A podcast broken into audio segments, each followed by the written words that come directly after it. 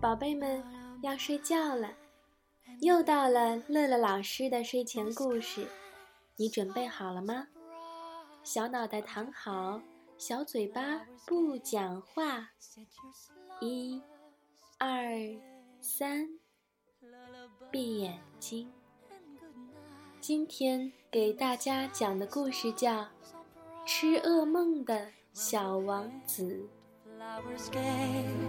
Set your slumbers till day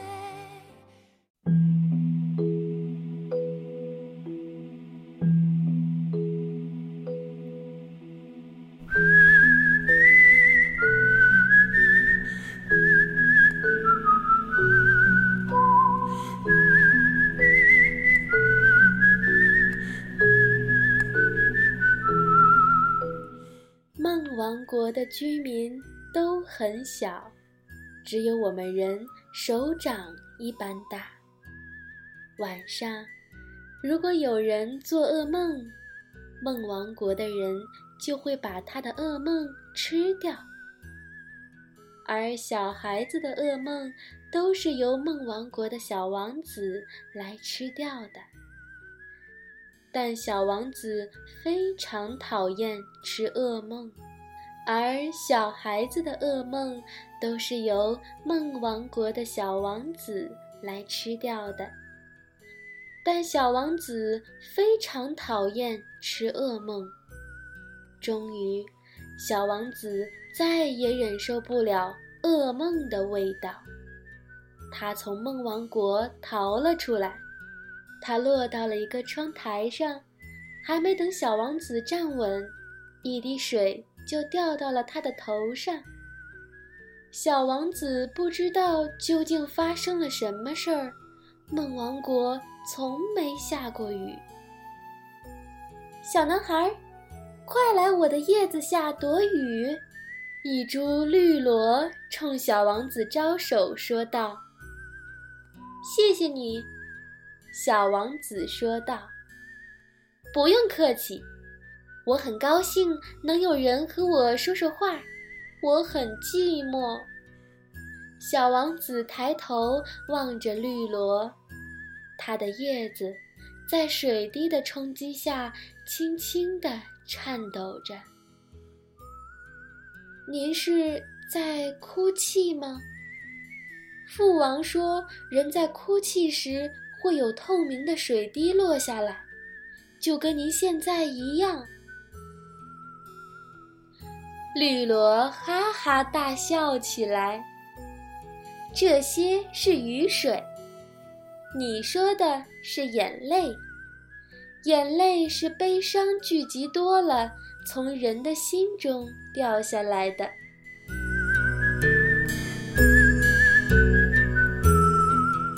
一阵风吹过，小王子脚一滑。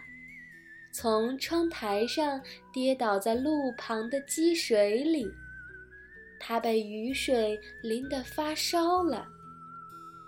一个小女孩路过，以为小王子是被人丢弃的旧娃娃，就捡了起来。小王子在女孩的手掌中打了一个喷嚏，小女孩吃了一惊：“你真是个……”特别的娃娃，小王子没说出话就晕倒了。等小王子醒来时，看到小女孩正趴在桌子上望着他。谢谢你照顾我。小王子向小女孩行了一个礼。晚上睡觉时，小王子看见。大颗的眼泪从小女孩的眼睛里流了出来。为什么有雨水从你的脸上掉下来？小王子问小女孩。这是眼泪，小女孩说道。我听说泪水是悲伤聚集多了从心里掉出来的。小王子问道：“你现在很难过吗？”我做了可怕的梦，不过我不会输给噩梦的。”说着，小女孩重新闭上了眼睛。小王子不想让小女孩流泪，他吃掉了小女孩的噩梦。小女孩不再哭泣，又回到了香甜的睡梦中。从那以后，小王子决定以后好好吃掉孩子们的噩梦，这样他们就不会流泪了。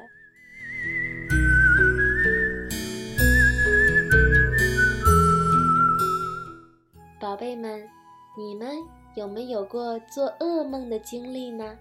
是不是也很害怕自己一个人睡觉的时候做噩梦呢？所以，从今天开始，小朋友们可以不用再担心做噩梦了。我们有了专门吃噩梦的小王子，就再也不用怕一个人睡觉了。好了。听完了故事，又到了我们读诗的时间了。今天给小朋友读的是南宋诗人杨万里的作品《小池》。小池，南宋，杨万里。